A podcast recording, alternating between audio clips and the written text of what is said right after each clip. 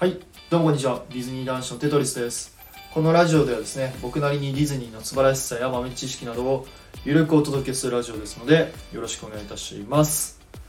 えー最近の個人的プチディズニーニュースは、えーアリスのバンケットホールの、えーグッズがなんか出始めましたね。あ個人的になんかめちゃめちゃ 欲しくてああいうマニアックなところ最近いろいろえ OLC 攻めてきてるなーって思いながらいいなーって思いながら、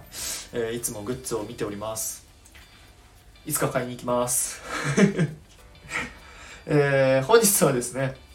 えープーさんのハニーハントのその後についてちょっとお話ししたいなと思います、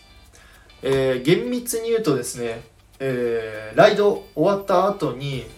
えー机の上に積み木がありましてその積み木についてなんですけど、まあ、まずどこにあるかというと、えーアトラクション乗り終わって、まあ、通路がありまして通路が行ったら右手の方にですね確かプーさんのそのショップがあってみんな大体そっちの方にペーって行っちゃうんですけど、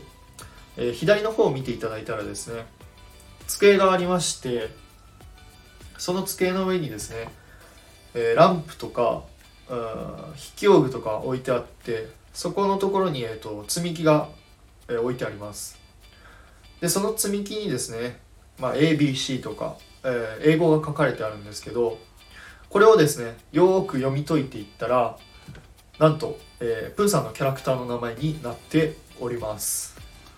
そうなんですよね。で一つ、まあ、ネタバレになるんで一つ言いますと例えばクリストファー・ロビンとか、えー書いてあります。